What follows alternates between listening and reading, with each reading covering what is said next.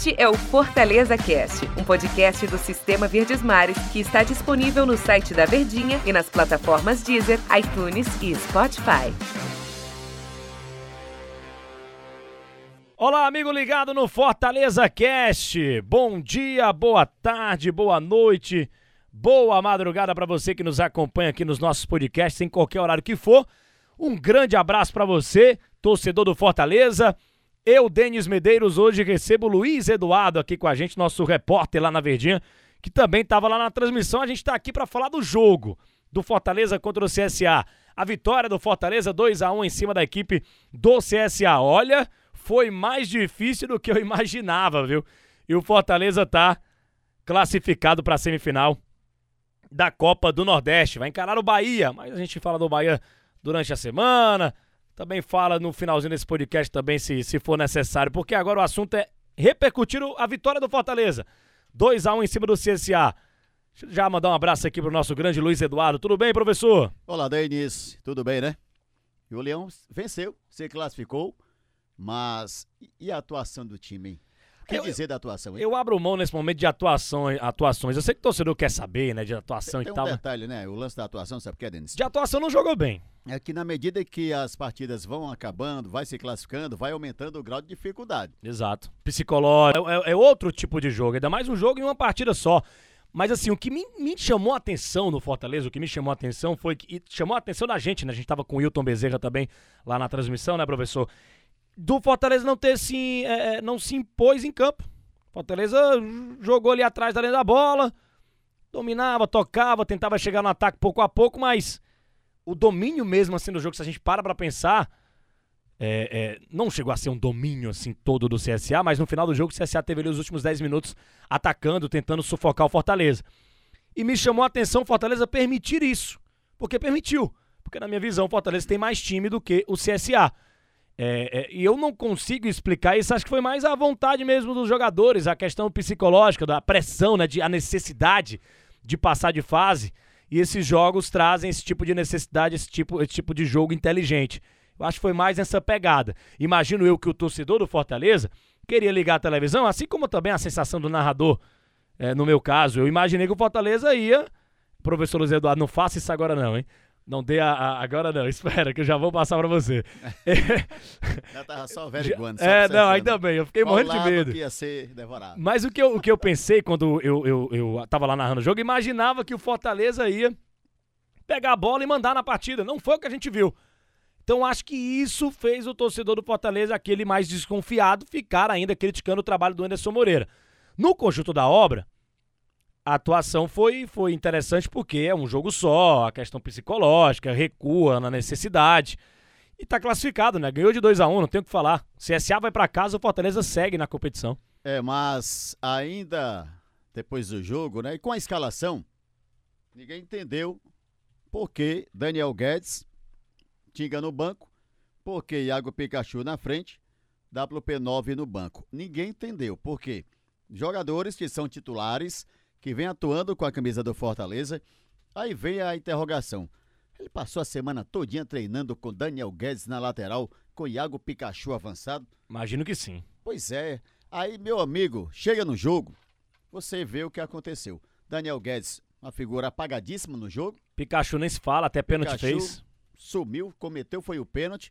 Então fica difícil de você analisar uma escalação. Se você não teve na semana a oportunidade de acompanhar treinos, de saber é, modificações, o próprio treinador botou os dois. Quando o treinador muda no, no intervalo, Denis, na minha cabeça é o quê? Se arrependeu. Se arrependeu e vai tentar consertar o erro.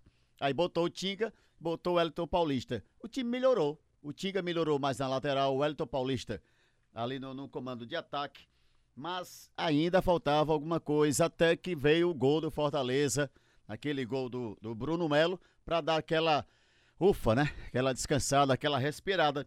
Mas aí, as mudanças que foram se sucedendo, que foram sucedendo Romarinho, Felipe, Oswaldo, eles não acompanharam. O time recuou, o time não conseguiu manter um ritmo que agradasse o torcedor, e aí veio aquela pressão. Meu amigo, vi a hora o CSA empatar o jogo.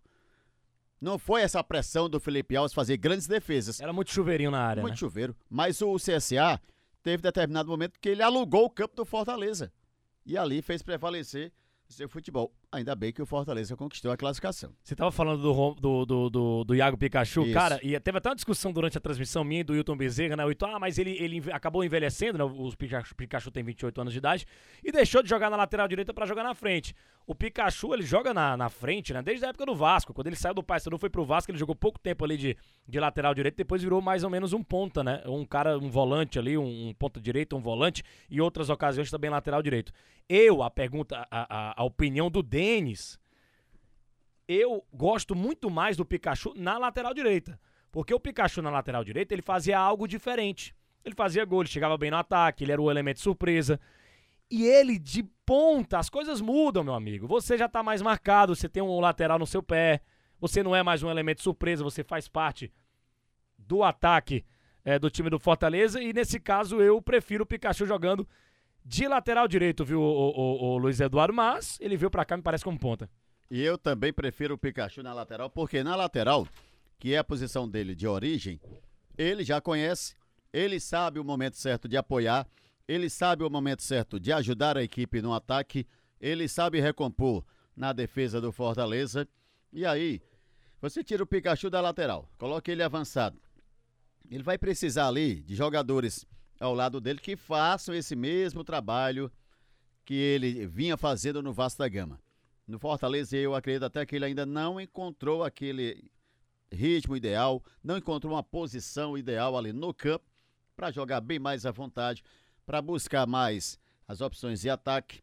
E o Iago Pikachu, ele é um jogador versátil, muito inteligente, mas eu acredito que ele ainda no Fortaleza não conseguiu render o melhor futebol dele. Mas, em contrapartida, a gente consegue ver nesse time do Fortaleza um Benevenuto na zaga, não comprometeu, jogou bem na zaga. Você consegue ver um Ederson e um Jussa ali no meio de campo, que também não comprometeu. Você consegue ver um David, que ele é decisivo na frente, a favor do Fortaleza. Um Robson, que hoje ele até jogou melhor em relação a algumas outras partidas, se movimentou bastante. Foi ele que cobrou a falta na cabeça do Bruno Melo para o segundo gol da equipe do Fortaleza. Então, o time do Fortaleza parece até, você que está nos ouvindo, parece até que o Fortaleza ainda não encaixou aquele 11 que o torcedor escala e sabe qual é o time que vai atuar no jogo seguinte. Anderson muda muito, Anderson Moreira muda demais a equipe, todo jogo, tá criando uma nova opção, tá buscando alternativa, tá trazendo um jogador eh, de repente como surpresa na escalação. Então, Daniel Guedes foi a surpresa. O Benevenuto na zaga foi uma surpresa agradável. Eu gostei demais. Ele ao lado do Wanderson. Mas Daniel Guedes não fez uma boa partida. O Pikachu não fez essa boa partida. E aí, duas peças importantes tiveram que ser substituídas no intervalo do jogo. Por quê? Porque, infelizmente, não estavam rendendo. Então, o Daniel Guedes e Pikachu, para mim, foram as figuras apagadíssimas desse jogo, viu, Denis? Com Não certeza, eu bem. tava aqui ouvindo, te ouvindo atentamente aqui no, no nosso, nosso podcast do Fortaleza, analisando, e, a gente tem a- a- as opiniões muito parecidas, né?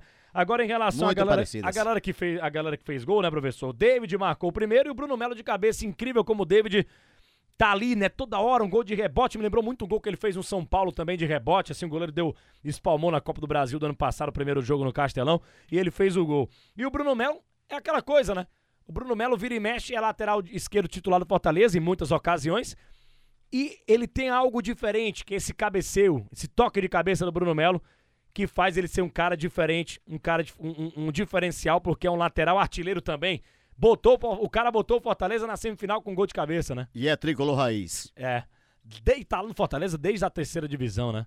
É desde quando veio do Paracuru, né? Desde quando foi gerado. Fortaleza. É, lá de Paracuru. E agora, Denis, vamos agora para concluir. O Bahia Eita, rapaz. Você tava acompanhando o jogo do Bahia com o CRB 4x0, hein, professor? passeou.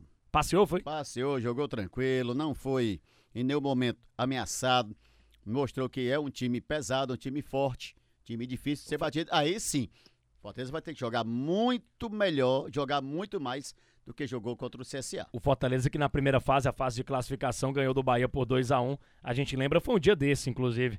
É, e o Bahia teve gol do Gilberto, hein? Gilberto artilheiro da Copa do Nordeste. Sete gols. O Fortaleza tomou um gol do Delator, que também é bom ficar de olho nesse cara, hein? Seis gols. Tá aí o 9 que o Fortaleza tá procurando. Eu ia atrás do Delator, Delator, hein? Bom jogador.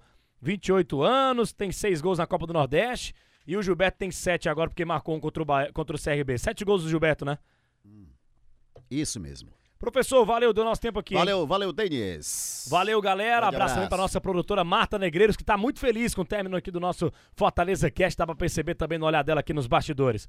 Valeu, Luiz Eduardo. Valeu você, torcedor do Fortaleza. Faça festa aí, comemore. Tem tempo pra comemorar. Tem uma semana aí pro jogo até a partida contra o Bahia nesse clássico nordestino. Valeu, galera. Um grande abraço. Até a próxima edição aqui do nosso Fortaleza Cast. O Fortaleza está classificado para a semifinal da Copa do Nordeste. Valeu, turma. Este é o Fortaleza Cast, um podcast do Sistema Verdes Mares que está disponível no site da Verdinha e nas plataformas Deezer, iTunes e Spotify.